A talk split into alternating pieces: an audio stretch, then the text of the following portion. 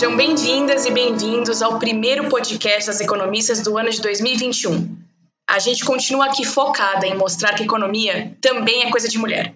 Este podcast é afiliado ao grupo das economistas da USP. Eu sou a Laura Carpusca, sou pesquisadora da GV em São Paulo e associada ao grupo das economistas.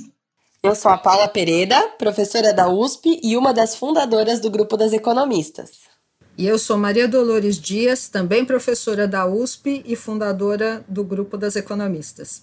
O nosso episódio de hoje é especial. A gente se reuniu virtualmente para fazer uma retrospectiva do nosso podcast em 2020 e para entender quais são os desafios que nos aguardam em 2021. Este foi o primeiro ano do podcast e a gente contou com 20 mulheres incríveis que falaram não apenas de temas importantes para a economia, mas como também compartilharam um pouco da vida delas, nos ajudando a entender como é que a gente pode se ajudar nesse caminho profissional que ainda é tão masculino. Uma coisa que foi muito falada pelas nossas entrevistadas foi sobre a importância da gente ter mentoras, mulheres que nos apoiam durante a nossa trajetória.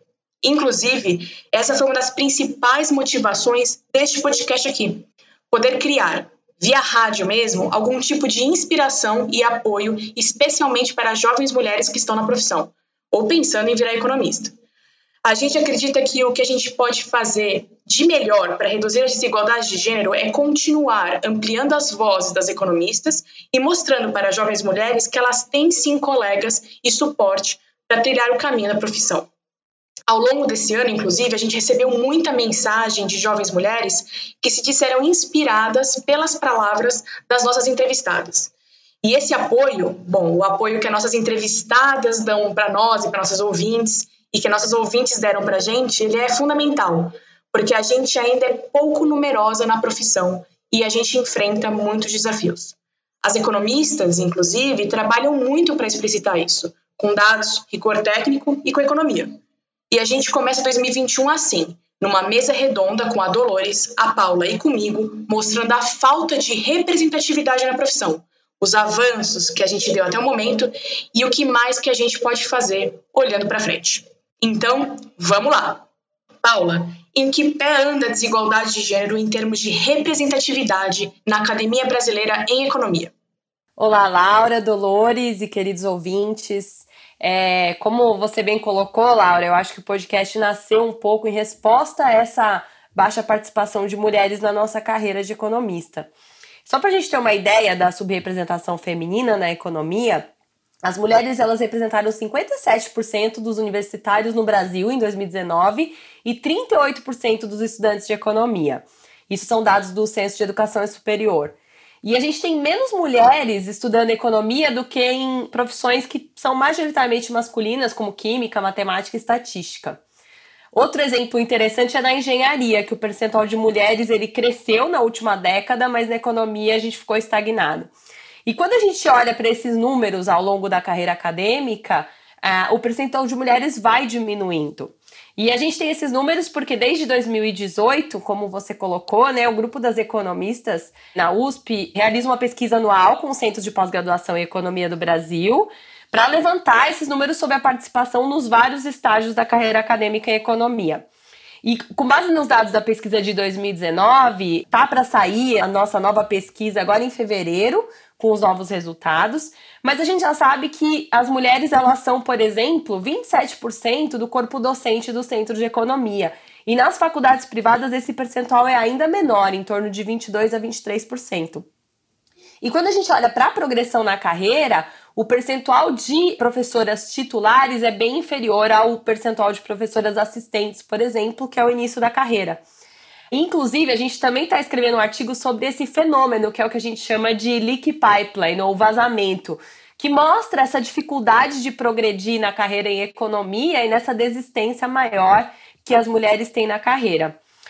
Outro ponto importante que a gente levantou com esses dados que a gente tem na nossa pesquisa anual é a representatividade das mulheres nos centros de pós-graduação com maior nota na CAPES, que é ainda menor em todas as dimensões, na graduação, na pós-graduação e também no corpo docente. E uma coisa que a gente sabe também é que esses dados que a gente levantou para o Brasil, eles conversam bastante com os dados de outros países. Então, a gente tem pesquisas semelhantes nos Estados Unidos, no Canadá e no Reino Unido. Esse fenômeno né, de desistência e de menor participação ao longo da carreira das mulheres é bastante comum nesses países. E o que é interessante é que essa baixa participação, ela também ela levantou uma área de pesquisa para a gente entender os motivos né, da baixa representatividade de mulheres na economia.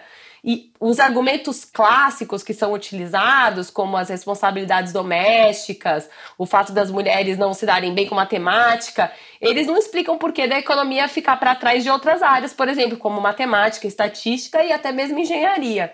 Então, a literatura tem dedicado mais tempo aí para mostrar que, por exemplo, a dedicação à pesquisa das mulheres é menor do que os homens, tanto por conta da carga docente quanto por conta da carga administrativa que as mulheres tendem a assumir mais né, na carreira acadêmica. Já tem outros papers que mostram como as mulheres recebem menos crédito por coautoria de trabalhos e que também elas passam por um crivo mais rigoroso nas revistas mais importantes, aí, nas revistas tops de economia. E tem um outro fenômeno ainda também que eu acho importante a gente falar, que é o que a gente chama de viés de área por gênero. A gente fez um trabalho olhando para os dados das submissões para os encontros da AMPEC e SBE, que são os maiores encontros né, de economistas que a gente tem no Brasil. E a gente percebe que no Brasil a participação de mulheres em pesquisas de economia aplicada, principalmente demografia econômica, economia social, é muito maior do que em outras áreas. Em áreas como finanças, macroeconomia e teoria econômica tem uma participação muito mais baixa de mulheres. Eu acho que foi até um ponto que você mesma falou com a René Bowen, né, sobre isso, sobre poucas mulheres estudando teoria, porque esse é um viés também observado lá fora. E esse tipo de viés ele pode afetar a promoção das mulheres na carreira também. Agora, tem uma questão que até é curiosa, porque quando a gente olha para o desempenho das meninas, e a gente já fez isso com os dados da FEA, né, da graduação é, em economia na FEA, do INSPER e da ESP, a gente acha evidências de que elas desempenham até melhor do que os meninos em todas as disciplinas, né? Um pouco mais até nas disciplinas de humanas. Então, esse viés que a gente encontra, né, de área, ele pode ser explicado aí por várias, várias coisas, não por capacidade, né? Mas pode ser um viés de preferência, porque as mulheres elas podem se interessar mais por essas áreas. E outra explicação também é que as mulheres evitam entrar nessas áreas de pesquisas que são mais dominadas por homens, seja por uma exclusão social, ou seja porque são áreas mais competitivas e a gente sabe que as mulheres, em média, elas são mais avessas a risco. E, por fim, tem também o que a gente chama de path dependence, né, ou uma dependência da trajetória, que as mulheres elas têm muito, uma maior probabilidade de escolherem áreas em que tem mais mulheres, né, que tem uma participação maior de mulheres. Mas a boa notícia aqui é que essa dependência da trajetória parece estar tá diminuindo bastante com o tempo. Então, as mulheres mais jovens, elas tendem a se importar menos com isso. Então, essa é a, é a boa notícia que fica aqui é, sobre a baixa representatividade das mulheres na nossa carreira. Paula, você falou muita coisa legal. A gente vai voltar, inclusive, depois sobre essa questão de gênero como um campo de pesquisa específico em economia, né? Mas muito interessante você falar sobre esse viés da área. Realmente é solitário fazer teoria econômica ou economia política teórica como mulher, né? São poucas colegas mesmo, eu posso dizer por experiência própria. E muito legal que você trouxe o episódio com a René Bowen, né, que é uma teorista econômica, é uma mulher negra que participa inclusive de diversos grupos de diversidade nos Estados Unidos como professora e que falou sobre essa dificuldade mesmo de você encontrar parceiros, né, que se identificam com você como pessoa, né? E acho que a gente pode pensar nessa questão da importância mesmo de você ter pessoas do seu lado que de alguma forma compartilham da sua vivência, né?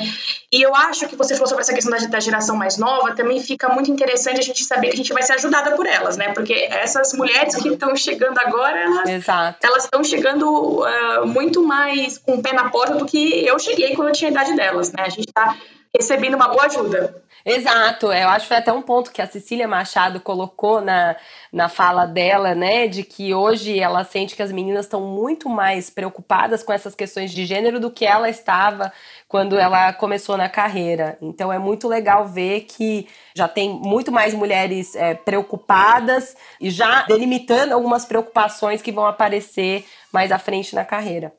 Sem dúvida. A Bel Santos, no nosso episódio, também falou sobre isso, em questões de discussões sobre políticas sociais, né? É, no episódio dela. Inclusive, quem está ouvindo o nosso podcast agora, nosso primeiro podcast 2021, volta para os podcasts de 2020. E vamos ouvir o podcast com a Cecília, com a Bel e com todas as outras mulheres que a gente vai comentar por aqui hoje.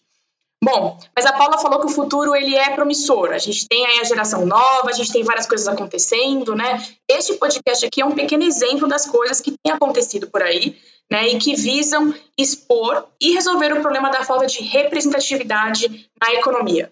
Então eu pergunto, Dolores, eu pergunto para você aqui, para contar um pouco para nossos ouvintes, um pouco sobre o grupo de minorias da EE, que é a Associação Americana de Economia, que existe desde a década de 70. Conta pra gente um pouquinho como é que funciona lá. Oi, Laura. Oi, Paula, ouvintes. Então, o Committee on the Status of uh, Women in the Economics Profession da Associação Americana de Economia foi fundado em 1971 e desde o ano seguinte ele realiza uma pesquisa em departamentos de economia sobre composição de gênero do corpo docente e discente. Desde 93 eles estão pesquisando mais ou menos, é, aproximadamente 250 departamentos anualmente. E foi exatamente esse trabalho que serviu de inspiração para esse levantamento, cujos resultados a Paula é, discutiu, né, apresentou anteriormente, e que quem quiser mais detalhes pode também procurar o detalhamento lá dos relatórios que está no nosso site. Além desse trabalho, que é super importante para conhecer a realidade, eles também costumam ter uma mesa dedicada ao tema de economia do gênero no encontro anual. Inclusive, o encontro anual que ocorre geralmente em janeiro, logo nos primeiros dias do ano. E nesse ano, essa mesa dedicada é uma mesa bem interessante porque dá um pouco da dinâmica, dá um pouco da perspectiva do que a gente vai encontrar na temática para o futuro. E nesse ano foram quatro trabalhos incríveis sobre diversidade nos convites para seminários de departamentos de economia, desigualdades nas citações dos trabalhos de autoria feminina e a relação disso com as ideias inovadoras. Esse trabalho, em especial, usa técnicas de deep de machine learning, que desde o trabalho da Alice Huco, mostrando né, como se davam as menções a pesquisadoras mulheres em economia num, num site, então, essas técnicas têm ajudado a explorar temáticas super importantes, né, que são difíceis de serem pesquisadas. O terceiro trabalho é sobre diferenças de gênero na confiança. E aqui eles identificaram um problema que a maior parte das diferenças se dá na menor confiança das mulheres acerca de afirmações sobre temáticas que estão fora da sua área direta de pesquisa. E por último, foi um trabalho de diferenciais de salário ao longo da carreira. Então, eles procuraram pesquisar como é que se dá essas diferenças uh, salariais de gênero.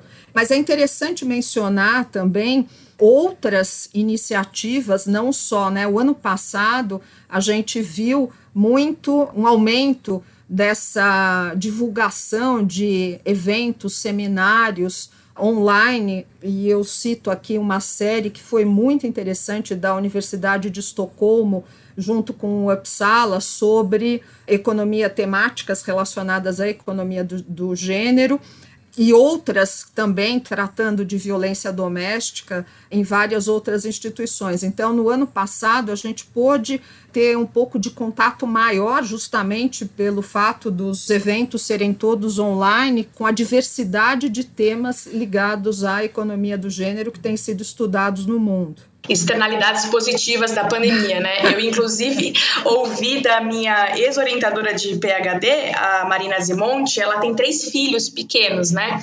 E ela falou que esse ano foi muito produtivo para ela, porque ela conseguiu aceitar vários convites de participação em seminários, porque ela não precisava viajar.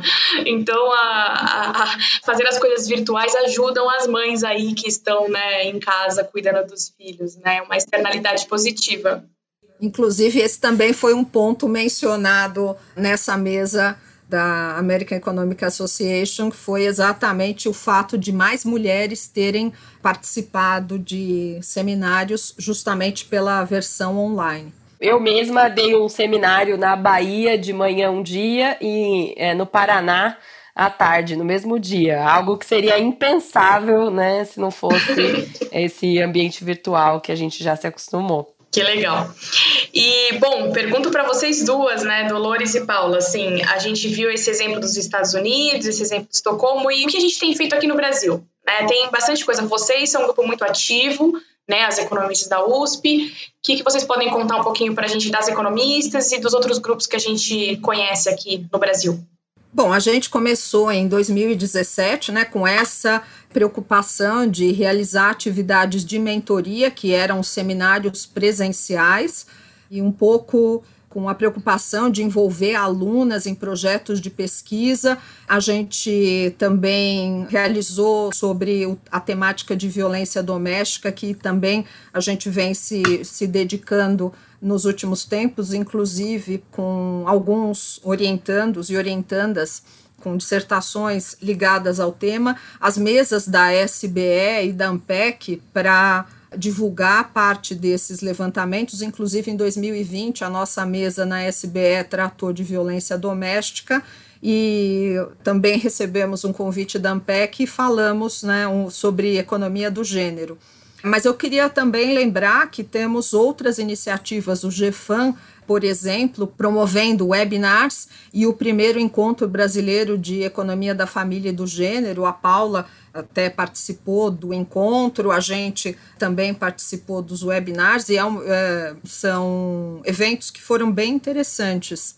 Sim, eu até complementaria, Dolores, falando da nossa pesquisa anual, né? Eu sei que a gente já é, eu já falei de alguns resultados, você mencionou, mas eu acho que é uma contribuição importante do grupo para essa literatura, né? E para também a gente relacionar a representatividade das mulheres aqui no Brasil com outros países e outros projetos de pesquisa, né? Além do de violência doméstica que a gente tem realizado junto ao BID. E, não menos importante, o podcast das economistas, que nasceu em 2020 e que tem a parte que a gente tem a super parceria aí com a Laura. Eu tava aplaudindo aqui no fundo, que não deu para ouvir, mas sim, o podcast também. É, eu acho também legal a gente mencionar uh, o esforço que a gente notou em alguns departamentos, principalmente de economia, que é o que eu tenho mais contato, em diversificar principalmente as alunas da pós-graduação, né? trazer mais mulheres, é, fazer um processo mais diverso, para ampliar a diversidade dos alunos na pós-graduação. Né? A gente observou que muitas faculdades aí, durante esse processo seletivo para pós-graduação, fizeram realmente um esforço para fazer essa diversificação. Isso é muito legal, Laura, até por conta do formato da prova da AMPEC, né? É, a gente analisando os dados da prova, a gente percebe que a representatividade de mulheres também no, no, nas colocações melhores da prova é sempre menor e o próprio formato da prova pode desencorajar aí mais mulheres também a, a, a prestar o exame né, de entrada para o mestrado no Brasil. Sem dúvida, né? Para quem não conhece, a AMPEC é uma prova que acontece anualmente e que ela é usada pelos principais centros de economia do Brasil como o único critério é, para avaliação da entrada desses alunos na pós-graduação. Alguns centros usam critérios múltiplos além da prova, né? E a discussão aqui fica sendo a questão dessas barreiras implícitas, né? Nas barreiras invisíveis que as mulheres enfrentam para a prova, porque as alunas muitas vezes estão entre as melhores alunas durante a, o curso de graduação, mas no momento da prova a performance delas é acaba não refletindo essa performance durante a graduação, né? Vocês já comentaram aqui muitas vezes sobre os esforços que vocês fazem em relação a trazerem as alunas para pesquisa, mentoria. A ESP, a Fundação Getúlio Vargas em São Paulo, começou um programa de mentoria agora, né, que é multidimensional, não só com as alunas da pós-graduação, mas com as alunas da graduação também. Então, acho que foi uma iniciativa que a gente fez que ficou muito legal. E, de forma não organizada, mas várias economistas se uniram aí para iniciar uh, um índice de mulheres economistas como referência para os jornalistas brasileiros, né? Isso, na verdade, começou como quase uma brincadeira, depois que a gente ouviu um jornalista que entrevistou alguns homens economistas é, dizer que ele não conhecia mulheres economistas para fazer a matéria, né? Então a gente falou, não, a gente te ajuda, não se preocupa. A gente acha que é uma, uma iniciativa legal também. Então Muito são muitas legal, coisas Lara. acontecendo por aí, né? E eu acho que essa questão mesmo da gente ver tudo isso acontecendo, né? Tem, tem uma dinâmica importante acontecendo nessa discussão de gênero, e a formação desses grupos, dessas iniciativas, ela acontece concomitantemente né, com a consolidação do estudo de gênero como um campo de pesquisa na economia, como você falou, né, Paula?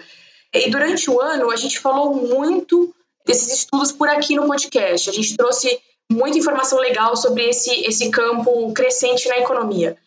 Paula, qual foi o tópico de gênero que a gente discutiu aqui que acabou chamando mais a sua atenção? Ah, bom, tem um tema, na verdade, tem uma discussão em economia do gênero é, e economia do trabalho que é, me é bastante cara, que é a discussão sobre licença maternidade, licença paternidade, que foi levantado pela primeira vez com a Beth Farina e depois a Cecília Machado aprofundou um pouco mais a discussão da literatura sobre o assunto.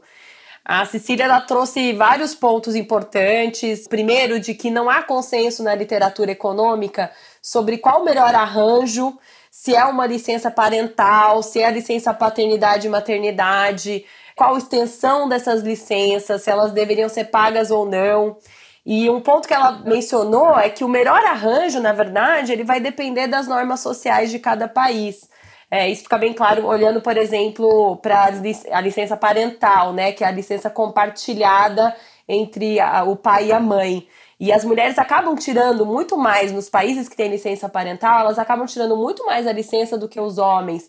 Mas de qualquer forma, essa taxa varia um pouco mais entre os países. Na Europa, elas tiram um pouco menos do que em outros países.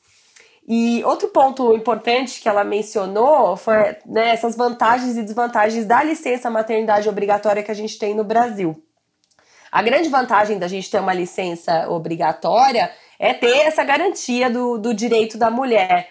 Mas um ponto que ela traz como desvantagem e que também foi uma preocupação que a, que a Farina externou é de que a licença maternidade obrigatória ela também reforça o estereótipo de que a mulher é a responsável pelo cuidado com os filhos.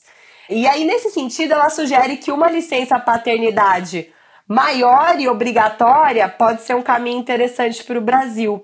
No Brasil, a, a, licença paternidade ela é de cinco dias constitucional e foi aumentada em 20 dias em 2016 para algumas empresas apenas. Eu participei um pouco da discussão do projeto de lei na época, mas ainda é um período muito curto, sejam os 5 ou os 20 dias, né? É um período muito curto do nascimento do, do bebê e não reflete o cuidado efetivo né, com os bebês né, nesse começo aí, nessa adaptação.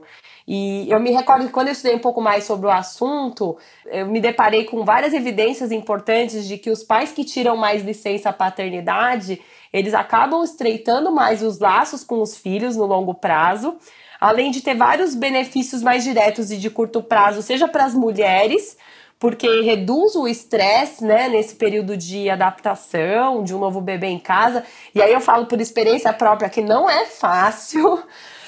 E também para os próprios bebês, porque ao reduzir esse estresse da mãe, né, aumenta também a chance de sucesso na amamentação, que é uma outra questão importante nesse assunto, né? Até para quem tiver mais interesse sobre essas evidências aí científicas e econômicas relacionadas à, à, gravidez e ao período de puerpério, eu recomendo a leitura dos livros e dos, dos trabalhos da Emily Oster, que são fenomenais. Muito legal. Então temos inclusive dicas de leitura também aqui no podcast inicial de 2021. É muita coisa legal mesmo. Não esqueçam de voltar para ouvir os episódios do ano passado. Dolores, e você? O que, que você achou que foi uma discussão legal de gênero que a gente fez em 2020 com as nossas entrevistadas? O da Cecília, vou retomar o da Cecília porque me parece que para as meninas que estão interessadas em estudar economia, ali tem um painel é, bastante aprofundado sobre várias questões e várias temáticas de gênero, não só a questão da licença maternidade, mas também os diferenciais salariais, ou seja, mercado de trabalho, a necessidade de trazer homens para o debate de gênero, porque afinal essa é uma questão importante também que a gente procurou fazer com a contribuição do Cláudio Ferraz porque tem muita gente também interessada e, e a gente precisa do diálogo para poder fazer. Fora, claro, a gente precisa dar divulgação para o trabalho feminino, mas também ter essa visão e essa colaboração masculina é muito importante e gostei muito também. Então, o, o, da Cecília me parece ser uma síntese de várias temáticas acadêmicas sobre a questão de gênero. E o da Ana Carla Abrão foi muito legal para mostrar os potenciais impactos da pandemia sobre desigualdades de gênero, mas também sobre desigualdades sociais. Acho que ali também, né, foi o nosso episódio de estreia mas ali a gente tem já uma discussão do ponto de vista de alguém que estava participando das decisões, de outra perspectiva, né, também que se pode ter em termos de carreira de economistas. Sem dúvida. Acho que a gente fica aí com, de novo, o pedido para todo mundo voltar e, e, ouvir né, os podcasts de 2020 que trouxeram muitas coisas interessantes, né? Bom, já que você falou desse podcast da Ana Carla, eu volto falando que a gente realmente falou bastante sobre gênero aqui, mas a gente também falou muito sobre outras coisas de economia, né? Porque é um podcast de economia, né? A gente falou de economia política, de accountability político, de orçamento, de política monetária, de educação. Eu queria, inclusive, ressaltar aqui uma entrevista que a gente fez com a professora René Bowen, que é uma teorista econômica, a gente já falou dela anteriormente aqui hoje, né? Eu gostei muito da discussão, por exemplo, que ela trouxe sobre a vanguarda da teoria econômica, né? Que é aquela que usa modelos matemáticos para dizer alguma coisa a respeito do comportamento humano, né? Não se usam dados, se usam modelos matemáticos. Né? E ela acha que a vanguarda da economia teórica está no fato de que a economia pode relaxar hipóteses a respeito da racionalidade das pessoas no ambiente social, econômico e cultural em que elas vivem. Né? Então, por exemplo, a gente pode considerar que as pessoas são muito ansiosas quanto ao presente, né? ou que a gente vive num mundo onde existe muita informação disponível e que isso faz com que a gente não tenha capacidade cognitiva para prestar atenção em tudo né? ou até mesmo é, coisas que são relevantes, por exemplo, como ideologias, que acabam de alguma forma contaminando a nossa capacidade analítica de questões que são ou deveriam ser objetivas, né? E aí agora eu pergunto para vocês aqui, dos episódios em que a gente discutiu economia de forma mais geral, o que, que vocês gostariam de destacar? É, vou começar agora, né? Eu gostei muito do episódio da Laura Carvalho, que também é, eu aproveito né, para mencionar que ela tem colaborado com algumas das nossas iniciativas. Nesse episódio, ela tratou de várias questões também relacionadas às políticas macroeconômicas no combate à pandemia, mas também foi feita uma discussão muito interessante sobre é, a questão dos rótulos de ortodoxia, heterodoxia nesse debate econômico brasileiro e um pouco a dica para é, economistas jovens sobre a importância de ampliar horizontes. Ela contou um pouco da trajetória dela desde a graduação, lidando com temas mais microeconômicos até chegar a essa escolha pela temática mais macro é, e a importância de ter abertura para novos temas de pesquisa e de trabalho Vou mencionar também, aí já numa outra linha, a deputada Tabata Amaral, um pouco fazendo a conexão com a, a necessidade de economistas e acadêmicos estarem mais próximos do dia a dia das pessoas para ter um olhar também incorporando essa dimensão na, na avaliação, enfim, de políticas públicas em geral, da Patrícia Ellen sobre o papel das lideranças femininas no enfrentamento né, das crises, no caso da pandemia, mas de crises em geral, e do final do ano passado, né, que a Nathalie Victal é, entrevistou você, Laura, é, e foi bem interessante olhar, ouvir você, não no papel de condutora né, do podcast, mas sim de, de entrevistada, é, falando sobre a tua linha de pesquisa, sobre orçamento público, a importância de melhorar a accountability político e a sua dica de valorizar a própria opinião. E isso tem muito a ver com a temática né, debatida na, na mesa da American Economic Association, né, do encontro, sobre a questão da confiança das mulheres de discutirem temáticas, às vezes com um conhecimento maior do que é, os seus colegas, mas se sentindo pouco confiante para colocar a sua opinião se ela não está diretamente ligada à sua linha de pesquisa. Então foi bem é, foram episódios, como eu mencionei, eu gostei de todos, mas, enfim, de certo modo, eu posso ser suspeita, mas acho que são pontos aqui que a gente pode sintetizar. É, eu faço coro aqui a, a, Dolores, né? Acho que todos esses pontos que ela levantou são, são bastante importantes. Como a gente acabou falando muito sobre a pandemia da Covid-19, eu acho que tem alguns temas interessantes que a gente tratou e que mostram a economia por trás dos efeitos da pandemia. Então, eu destacaria, por exemplo, as evidências econômicas de que o investimento na primeira infância tem o maior retorno social, como a Karina Fasson comentou, e como o fechamento das escolas vai impactar de forma desigual as crianças que vão ter estímulos diferentes, né? As crianças de classes sociais diferentes vão ter estímulos diferentes ao longo da pandemia e isso tem impactos de longo prazo. A Cecília Machado também falou sobre os efeitos do fechamento das escolas sobre o mercado de trabalho das mulheres, mas eu acho que tem essa outra dimensão que a gente trouxe sobre as crianças, que é um efeito de longo prazo, né, sobre a sua propensão à violência, que a gente sabe que vai acontecer por conta das evidências que a literatura econômica traz, e aqui eu destaco até o James Heckman, né, vencedor do Prêmio Nobel, que é o principal expoente de estudo.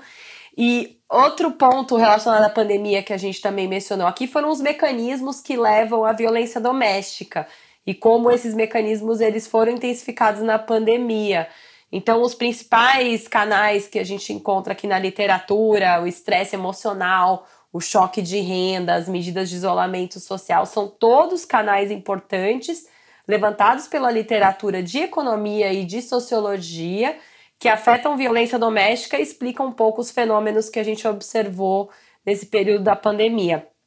E até nessa questão do choque de renda, a Laura Carvalho também trouxe aqui os números da PNAD Covid para mostrar a importância do auxílio emergencial na, na, em neutralizar a perda de renda dos mais pobres nesse período.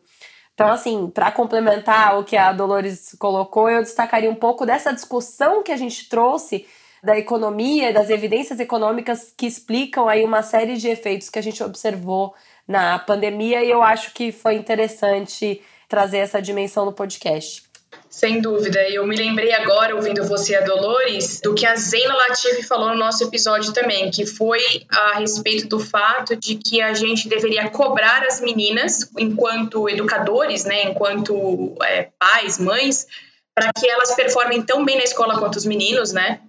E que a gente, de fato, como mulher, sempre estude e sempre busque capacitação profissional, técnica, acadêmica, né?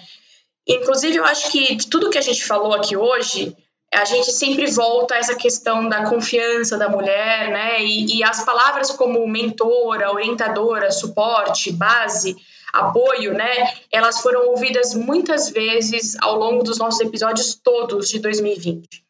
A gente acha que 2021 vai ser um ano duro, né, por muitos motivos, mas a gente também espera, de alguma forma, que a gente possa continuar aqui se ajudando.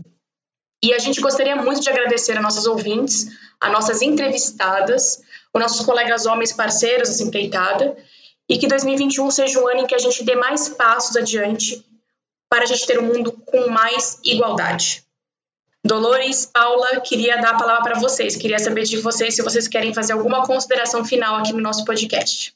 Bom, queria reforçar aí o, o, agradecimento a todo mundo que participou. A gente não mencionou todas as pessoas, mas a gente tem lá episódios para tratar de áreas específicas, para tratar de temas gerais, ou seja, vale muito a pena agora, nesse período, tirar um tempinho ali para correr. Tem sobre literatura, sobre várias temáticas, se as pessoas estão indecisos sobre que linha de pesquisa seguir, acho que a gente tem ali uma lista enorme de contribuições super interessantes.